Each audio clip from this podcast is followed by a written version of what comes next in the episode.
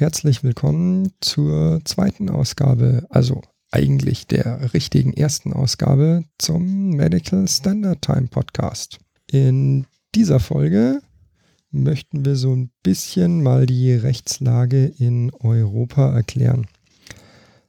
Dazu werde ich jetzt einfach mal anfangen, so ein bisschen äh, Historie zu erklären, wie das so sich ein bisschen entwickelt hat. Zwar hat es 1993, 1994 angefangen, da ist die sogenannte MDD, die Medical Device Directive, ins Leben gerufen worden. Die diente vornehmlich dazu, den freien Warenverkehr in der EU zu regeln. Diese äh, MDD wurde dann ins deutsche Gesetz umgesetzt, konkret in dem Medizinproduktegesetz in der MPG. Dann 1997 hat die FDA die General Principles of Software Validation veröffentlicht. Hat jetzt so nichts mit Europa zu tun, aber ähm, was man da so ein bisschen rausmerkt, hm, okay, da sind sehr, sehr, sehr viele Fehler in Medizinprodukten, die Software enthalten, gekommen. Und da hat sich dann die FDA in Amerika genötigt gefühlt zu sagen, ey, also da müssen wir jetzt mal gegensteuern und sagen, okay, bestimmte Sachen wünschen wir uns generell bei Softwarevalidierung. Dann 2003 ist die ISO 13485 in Europa harmonisiert worden. Das ist die Software, die ein Qualitätsmanagement für Medizinprodukte regelt. Die Norm. Die Norm, richtig. Ja, genau. Danke. Nee, das ist, äh, das, ist, das, das ist ein wichtiger Hinweis. Dann im Jahr 2006 ist die IEC 62304 äh, erstmalig ins Leben gerufen worden. Das ist eine Norm, die sich nur dem Software-Lebenszyklus von Medizinprodukte-Software widmet. Ausschlaggebend dafür war der sogenannte Terac 25. Das war ein Linearbeschleuniger ähm, zur Krebsbehandlung. Und unter dem Gerät wurden buchstäblich Patienten verbrannt. Und da ist nicht nur ein Fehler passiert, da ist eine ganze Kaskade an ähm, Softwarefehlern passiert woraufhin dann beschlossen wurde, da müssen wir jetzt irgendwie, irgendwie Einhalt gebieten. Direkt im Jahr drauf, im Jahr 2007, ist die IEC 62366 ins Leben gerufen worden. Die widmet sich dem Thema Usability oder auf Deutsch Gebrauchstauglichkeit von Medizinprodukten. Da gab es zuvor schon eine Norm, das war die IEC 60601-1-6 und da haben sich eben auch die Meldungen bei den Behörden gehäuft, woraufhin dann gesagt wurde, okay, das müssen wir jetzt auf ein, auf ein neues Niveau ziehen. Dann im Jahr 2012 ist von der ISO 14971 eine neue Version entstanden. Die 14971 widmet sich dem Risikomanagement auch wieder speziell für Medizinprodukte. Und dann Ende 2016, Anfang 2017 haben wir die sogenannte MDR bekommen, die Medical Device Regulation. Das ist eine EU-Richtlinie, die die MDD ursprünglich aus dem Jahr 93-94 komplett ersetzt. Ich postuliere jetzt einfach mal ganz frech, das liegt an dem PIP-Skandal, also dem Brustimplantate-Skandal, das liegt daran an fehlerhaften Duodenoskopen und vermutlich noch einer ganzen anderen Reihe an Medizinprodukten, die nicht so funktioniert haben, wie sich das dann die, die, die Behörden vorgestellt haben. Und genau an dem Punkt übergebe ich jetzt an Fabian, der zu den einzelnen Sachen da nochmal ein bisschen, bisschen mehr sagen kann. Genau, ich erzähle jetzt ein bisschen was zu den Unterschieden, was die MDD war, oder immer noch ist eigentlich, sie ist ja noch gültig aktuell. Und was mit der neuen MDR, der jetzt eine Regulation, eine Verordnung ist, was da jetzt so der Unterschied zwischen den beiden ist. Bei der MDD, der 9342 EEC, so wie sie heißt ähm, auf, auf Englisch, die Directive oder auch Richtlinie, ist eine EU-Richtlinie. Die haben in den Mitgliedsländern allerdings noch keinen rechtsbindenden Charakter, während die MDR, die neue, die jetzt kommt oder jetzt die es jetzt gibt, die EU 2007, 2017 746. Das sind Dokumente oder ist ein Dokument, das europaweit ohne die Notwendigkeit einer nationalen Umsetzung unmittelbaren Gesetzescharakter hat. Und das ist diese sogenannte Durchgriffswirkung. Also die schlägt wirklich direkt auf die, den Staat ein, sage ich mal, oder schlägt direkt durch und hat eben sofortigen rechtsbindenden Charakter. Das ist völlig richtig. Nicht zuvor wie eine MDD, die erst in deutsches Recht in die mm, Medizinprodukteverordnung umgesetzt äh, werden musste. Nee, Medizinproduktegesetz. Medizin, MPG, genau. MPG, richtig, genau. Sondern die gilt ab jetzt sofort bindend für sämtliche Mitgliedstaaten in der EU. Genau. Müssen wir uns jetzt schon dran halten. Ja. Bei der MDD war es auch noch so, dass diese Umsetzung in nationales Recht innerhalb von bestimmten Fristen, ähm, also meistens so sechs bis 24 Monate, eben äh, umgesetzt werden musste. Während bei der MDR ähm, würde es weiterhin wahrscheinlich das MPG geben als, als eine rechtliche Basis und äh, weiterhin diese Medizinbetreiberverordnung, die eben als ja, nationale Verordnung eben noch gilt, eben aber eben nur als Ergänzung. Also die MDR ist das oberste, die oberste Instanz, sage ich mal, die man einhalten muss. Und die, das MPG wird wahrscheinlich in etwas abgespeckter Form ähm, noch ja noch, noch da sein. Aber ähm, wie gesagt, die MDR schlägt halt komplett durch. Bei der MDD ist es auch noch so gewesen, dass ähm, es war eine klare Direktive, die sich an die sich Hersteller und äh, Verkehrbringer richten mussten. Und diese, der Hersteller von Medizinprodukten oder eben auch von In-vitro-Diagnostika musste eben sich an diese generelle Richtlinienanforderungen musste eben erfüllen. Das ist natürlich jetzt bei der MDR auch so. Also ganz klar. Völlig richtig, da ändert sich nichts. Ja. Vielleicht nochmal so, das können wir auch auf unserem Blog dann hochladen als Bild. Also die, es gibt jetzt die MDR, die MDD. Ähm, wir machen noch einen eigenen Podcast quasi nochmal zur MDR speziell, wie, du, wie so da die Entwicklung ist und wie so die Fristen sind auch. Man kann jetzt vielleicht schon mal ein bisschen vorgreifen. Also die, MD, die MDD gilt noch bis 2020, soweit ich richtig informiert bin. Mhm oder kann angewendet werden, um Produkte genau. in Verkehr zu bringen. Völlig, genau. völlig richtig, ja. Genau, also die MDR Regulation, Verordnung, hat eine Durchgriffswirkung auf den Mitgliedstaat, den EU-Mitgliedstaat und ist somit verbindlich für Deutschland zum Beispiel. Die haben wiederum deutsche Verordnungen, die ergänzen eben nationale Gesetze. Und diese nationalen Gesetze, wie unser MPG, setzen eben diese also jetzt mal davon abgesehen, dass die MDE, MDR eben komplett durchschlägt, die setzen halt jetzt die MDD um und die MDD gibt Vorgaben für das MPG. Und dann gibt es halt eben noch internationale Normen, die eben harmonisiert werden. Und diese MDR schlägt halt jetzt quasi direkt auf den Mitgliedstaat durch. Richtig, ohne diese, diese Umsetzung in nationales Recht. Was auch bei der MDR hinzukommt, ist, dass eben zwei Standards oder zwei Normen eben zur neuen MDR werden. Das ist einmal, wie gesagt, die MDD und die äh, Active Implantable, also die Norm für Active Implantable Medical Devices, also für aktiv implantierbare.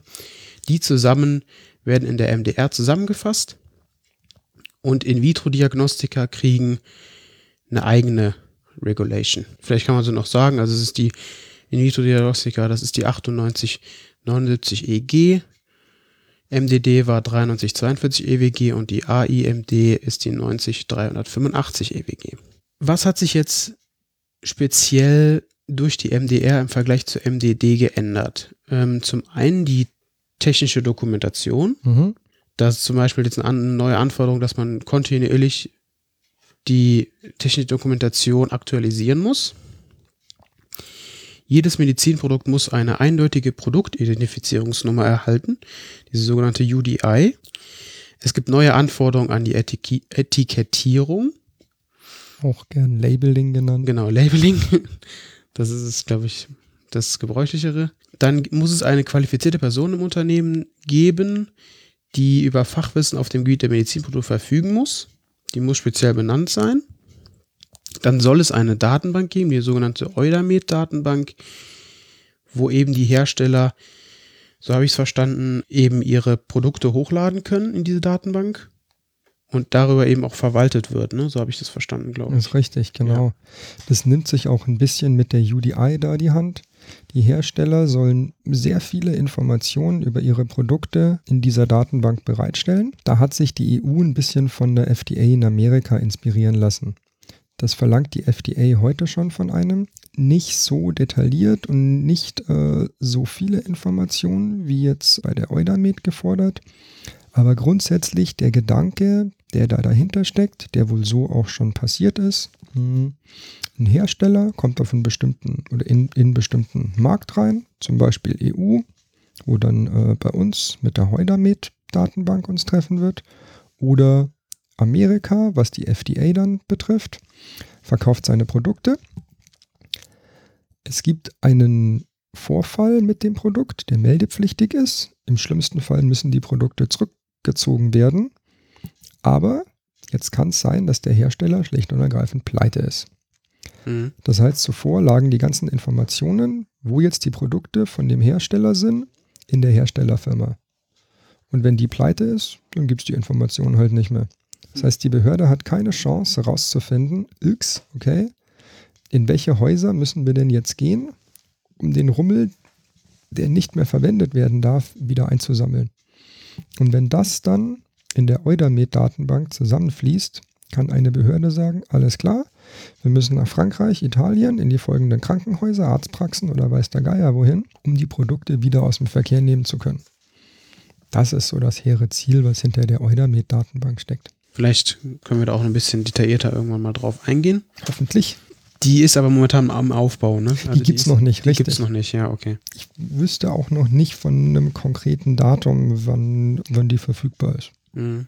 Dann gibt es ein sogenanntes MDR-Zertifikat, also die benannten Stellen rücken ein bisschen enger zusammen oder es gibt jetzt eine EU-weite Vereinheitlichung der Tätigkeit und eben dann so ein sogenanntes MDR-Zertifikat von den benannten Stellen.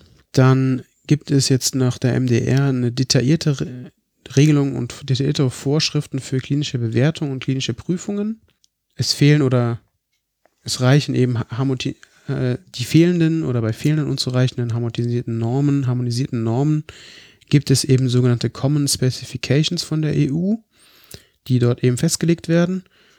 Und das sind sogenannte gemeinsame Spezifikationen, ja, die eben dann der Hersteller auf seine Konformität, wenn er die Konformität erklärt, eben anwenden darf. So habe ich das verstanden. Richtig, genau. Da bin ich mal gespannt, was auf uns zukommt. Weil wenn Normen für einen bestimmten äh, Kreis harmonisiert werden, zum Beispiel wird eine ISO-Norm dann europaweit harmonisiert, dann ist es eine EN-ISO, dann gibt es einen Anhang Z, wo drinnen steht, okay, wenn ich diese Norm erfülle, erfülle ich automatisch folgende europäische Gesetzesabschnitte. Und jetzt könnte man als Betrieb herkommen und sämtliche Normen aufsammeln, sämtliche Z-Anhänge aufsammeln und mal gegen die MDD oder gegen die MDR schieben. Und mal spitzeln, okay, alles klar, lasst mal schauen. Welche Gesetzestexte bekommen wir denn mit welchen Abschnitten aus der Norm abgefrühstückt? Und hier kommen jetzt diese Common Specifications ins Spiel. Wenn sich jetzt jemand in Brüssel überlegt, hm, okay, jetzt haben wir was in die MDR geschrieben. Klar, die ganzen Normen sind jetzt noch nicht auf die MDR mit ihren Anhängen Z gemünzt, aber es wird auch irgendwann kommen. Dann kann es sein, dass jemand feststellt, heu, haben wir was in die MDR reingeschrieben, finden aber keine passende Norm dazu.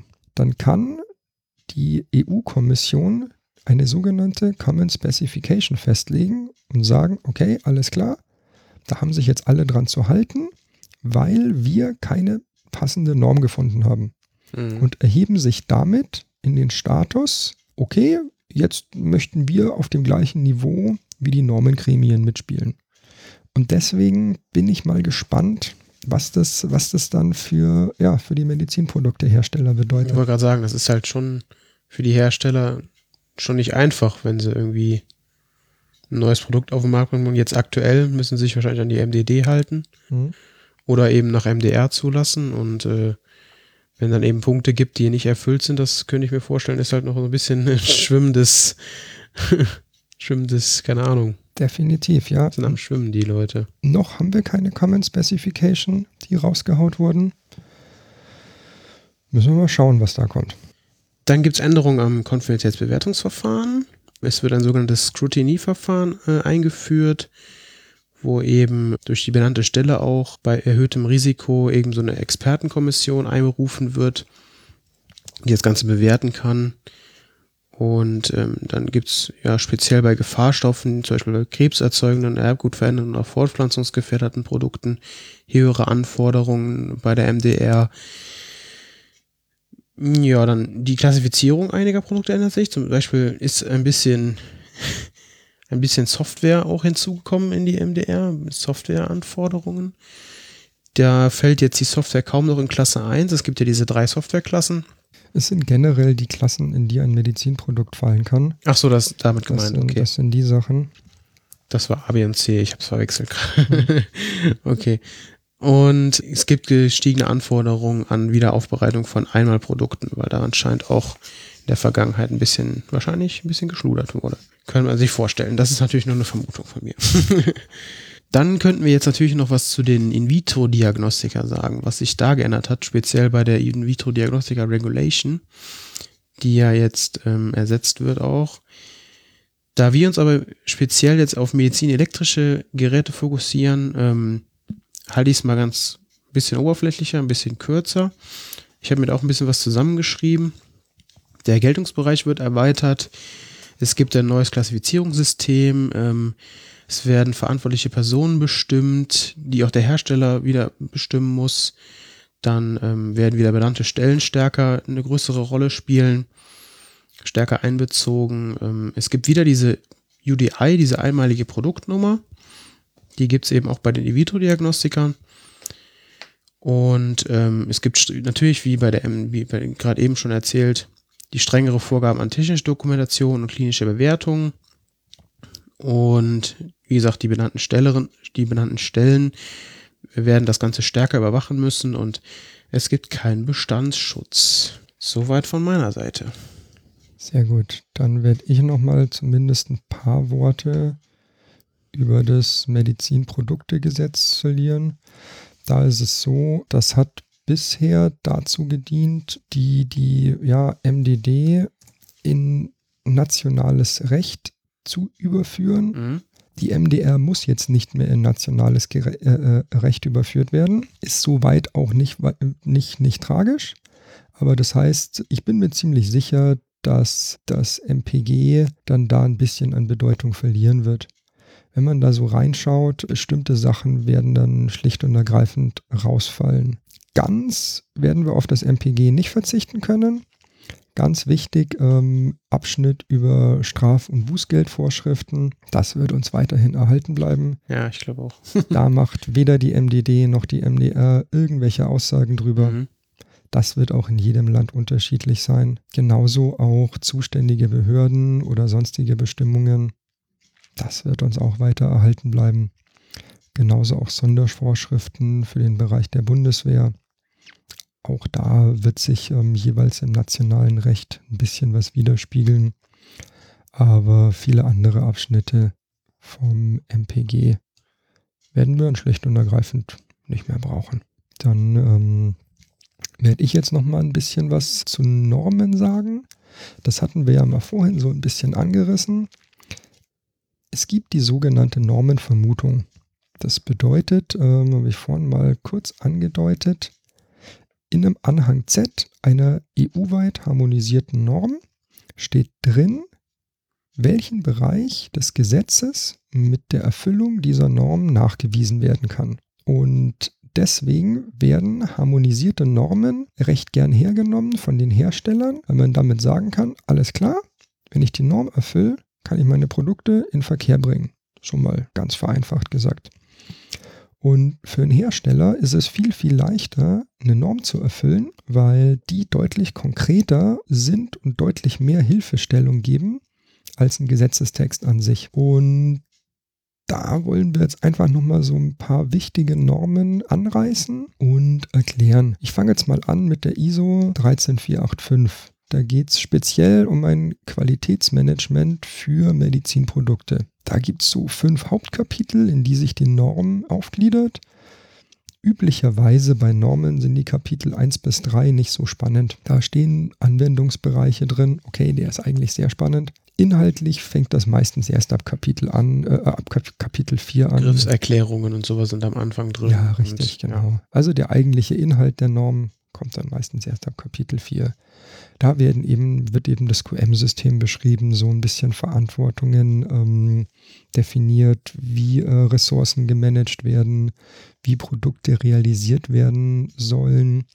Also jetzt nicht, wie eine Produktion aufzubauen ist, aber ähm, wie das QM-System da eingreifen soll. Genauso ähm, Verfahren zur Messung, Analyse und Verbesserung. Das sind mal so die wichtigen Kernpunkte aus den aus den Sachen. Just bei der 13485 habe ich mir mal die Mühe gemacht und ein bisschen zu schauen, wie hat sich das denn historisch entwickelt. Und da müssen wir relativ weit in die Zeit zurückgehen, und zwar in das Jahr 1987. Da hatten wir die Norm 29001. Das war eine ganz allgemeine Norm, Qualitätssystemmodell zur Qualitätssicherung in Konstruktion, Entwicklung, Produktion, Montage und Service. Das war der Titel damals von dem Ding. Das heißt, das war eine Norm, die einfach nur QM-Systeme für einen x-beliebigen Betrieb geschrieben hat. Das war eine EU-Norm. Im gleichen Jahr ist eine weltweite Norm, die ISO 9001, also auch im Jahr 1987 ins Leben gerufen worden. Qualitätssicherungssysteme, Qualitätssicherungsnachweisstufe für die Entwicklung und Konstruktion, Produktion, Montage und Kundendienst. Das war der Titel von dem Ding. Also auch da kann man schon am Titel erkennen, recht allgemein halt ein QM-System.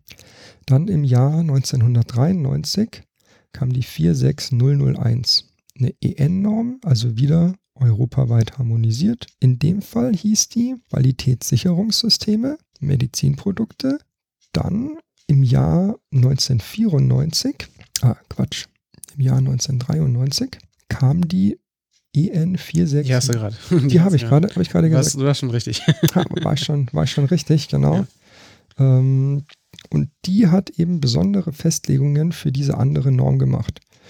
Später dann ist die 9001, die ISO 9001 1994 in der zweiten Version dann quasi gekommen? Richtig, genau. Also in der, in der nächsten Version ähm, war auch wieder allgemein für QM-Systeme. Dann im Jahr 1996 kam von der EN 46001 auch wieder eine neue Version. Da hat sich aber dann angefangen, was im Titel zu verändern. Und zwar war das Qualitätssysteme Medizinprodukte, besondere Anwendungen zu EN ISO 9001. Und damit ist die Norm, die ganz am Anfang mal aus dem Jahr 1987, die 29001, ist damit komplett raus gewesen. Mhm. Weil dann da gesagt wurde, ah, okay, cool. Wir haben jetzt die ISO 9001, die weltweit gilt, die weltweit anerkannt wurde, hat sich historisch schlicht und ergreifend so durchgesetzt. Und dann wurde da schon 1996 gesagt, für Medizinprodukte haben wir hier besondere Anforderungen, wie diese ISO 9001 umzusetzen ist. Hieß noch 46001, ne? Also, Richtig, ja, genau, genau, genau. Das war nur eine weitere Edition der 46001. Dann, auch im Jahr 96, kam von der ISO die erste Version der 13485 raus. Und auch hier im Titel Qualitätssicherungssysteme, Medizinprodukte, besondere Anforderungen für die Anwendung der EN ISO 9001. Also auch hier die 13485 ist aus der ISO 9001 und aus diesem ganzen anderen Rattenschwanz entstanden und war so schon eine eigenständige Norm, hat aber gesagt, ja nee, also grundsätzlich finden wir die ISO 9001 mal gut, aber die müssen wir jetzt speziell für Medizinprodukte nochmal zuschneiden. Und dann erst, erst sieben Jahre später, im Jahr 2003, kam eine neue Version von der ISO 13485 raus wo dann auch im Titel die, 9, die, die ISO 9001 gar nicht mehr erwähnt wird. Medizinprodukte, Qualitätsmanagementsysteme, Anforderungen für regulatorische Zwecke. Und das ist auch die ISO 13485, die man so ganz gern ähm, irgendwo schon mal gehört hat. Und auch die als allerletzten Punkt war dann im Jahr 2016, jetzt in der aktuell gültigen Fassung. Das heißt, es gibt jetzt noch die 9001, die 13485 und die werden beide noch vom, von dem Hersteller, vom Medizinproduktehersteller quasi angewendet oder müssen angewendet werden? Die 9001 ist gar nicht zwingend erforderlich. Das machen. Okay, also die laufen quasi noch, die laufen quasi auseinander, so immer mehr. Mhm. Also bei vielen Herstellern ist es so, dass sie sagen, okay, dadurch, dass das ja alles aus der ISO 9001 entstanden ist, möchten wir die ISO 9001 erfüllen und möchten die äh, 13485 erfüllen. Mhm. Zu 13485 sind sie in der Regel verpflichtet. Die ISO 9001 ist für Medizinproduktehersteller freiwillig weil sie schon die schärfere 13485 erfüllen müssen. Dann möchte ich zumindest nicht unerwähnt lassen die IEC 60601. Das ist eine allgemeine Normenfamilie für medizinisch-elektrische Geräte, die halt Anforderungen an die Basissicherheit und wesentlichen Leistungsmerkmalen an diese medizinisch-elektrischen Geräte stellt. Diese Normenfamilie hat eine Hauptnorm, die 60601-1 als Basisnorm und hat dann die sogenannten Ergänzungsnormen. Das kann eine 60601-1-6 sein.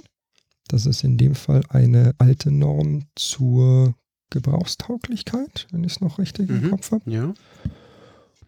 Und kann dann auch noch sogenannte besondere Festlegungen haben. Das sind dann tatsächlich besondere Festlegungen für einzelne medizinische Geräte.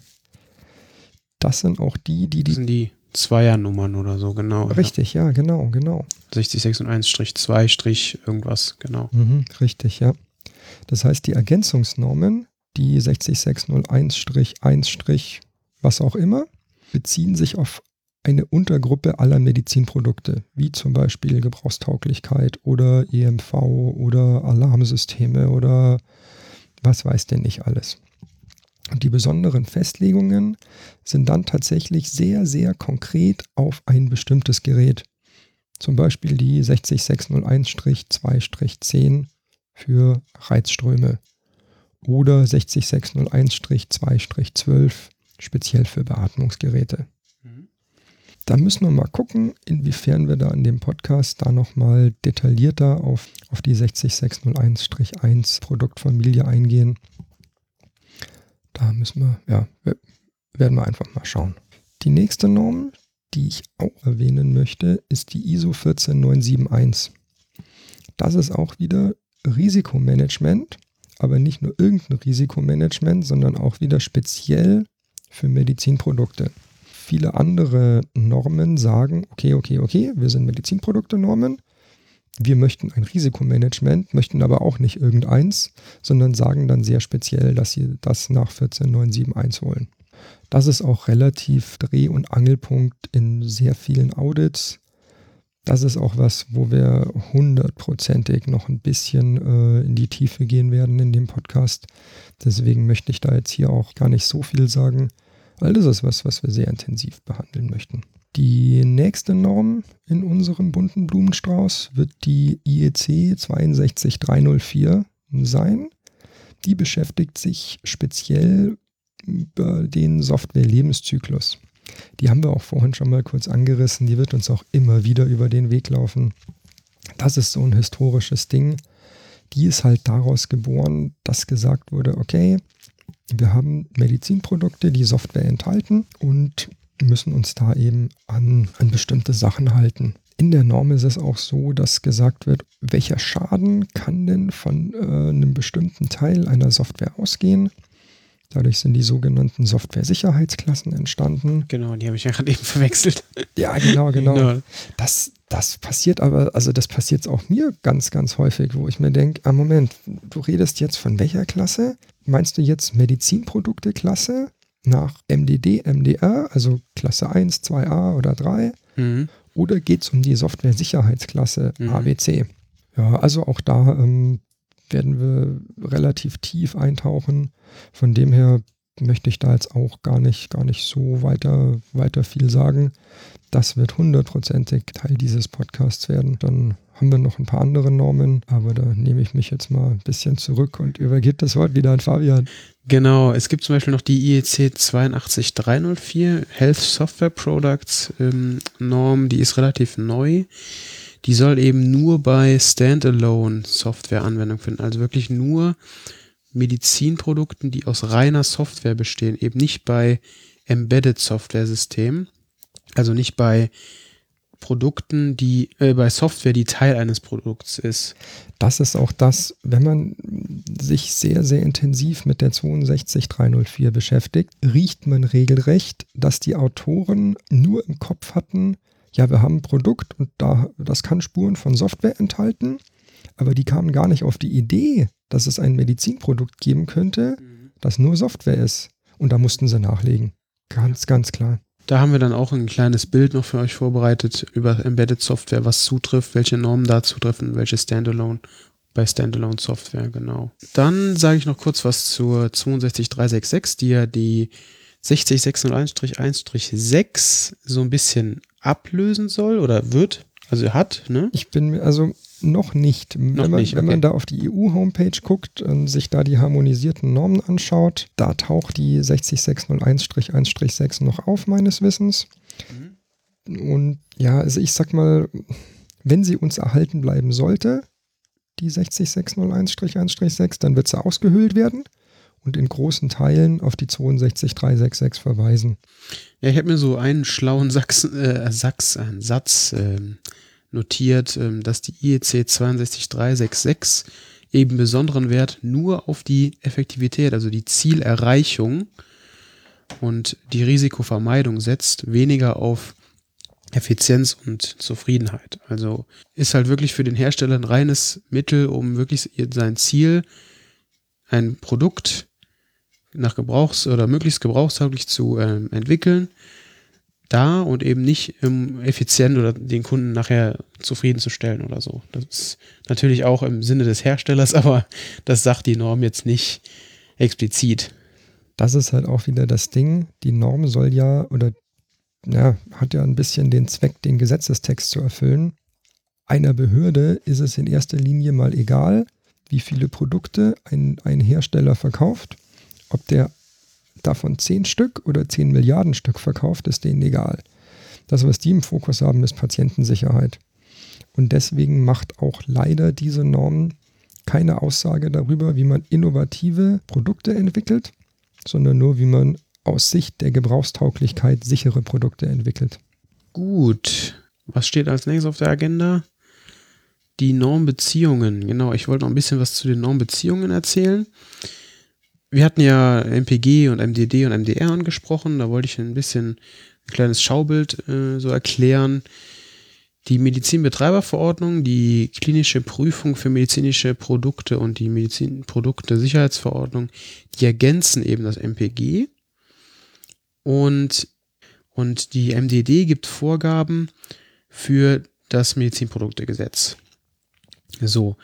Und die wiederum fordern eben, also die MDD sowohl als auch die MDR, fordern eben diese Normen wie Gebrauchstauglichkeit 62366, Risikomanagement 14971, Software-Lebenszyklus 62304 und eben die Qualitätsmanagement-Norm 13485. In unserem Schaubild ist die MDR jetzt noch nicht dabei weil die MDD wird ja jetzt mittlerweile, also ist oder ist abgelöst, ist halt noch, äh, noch gültig, aber die MDR sitzt quasi in unserem Schaubild, müsste man sich das so vorstellen, sitzt quasi genau in der Mitte und die fordert eben auch wieder diese vier Normen. Was jetzt noch dazu kommt, ist, dass die 62304 Software Lebenszyklus, die empfiehlt eben oder empfiehlt dem Hersteller, seine Qualitätsman die Qualitätsmanagement-Norm zu benutzen, die 13485 und fordert ganz explizit, wie du es auch gerade eben schon gesagt hast, ein Risikomanagement nach 14971. Und es wird eben so gleichzeitig noch von der 13485, dem Qualitätsmanagement, das Risikomanagement empfohlen. Also die hängen alle so ein bisschen miteinander zusammen, gegenseitig sogar empfohlen. Mhm. Und wenn der Hersteller sich da eben dran hält, dann ähm, ist auf einem guten Weg, die Gesetze einzuhalten und ein sicheres Produkt auf den Markt zu bringen. Völlig richtig, ja. Das sind perfekte genau. äh, abschließende Worte. Ja. Super. Dann äh, sind wir mit dieser Episode durch.